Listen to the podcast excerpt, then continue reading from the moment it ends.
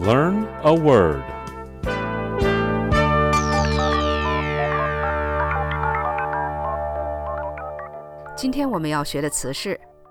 Knell. Knell is spelled K N E L L. Nell. Knell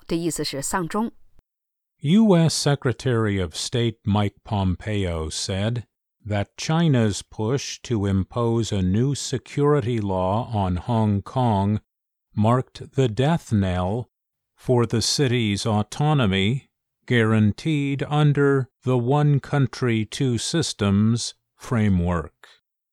美国国务卿蓬佩奥表示，中国试图对香港实施新的安全法，这一努力为受到“一国两制”框架保障的香港自治敲响了丧钟。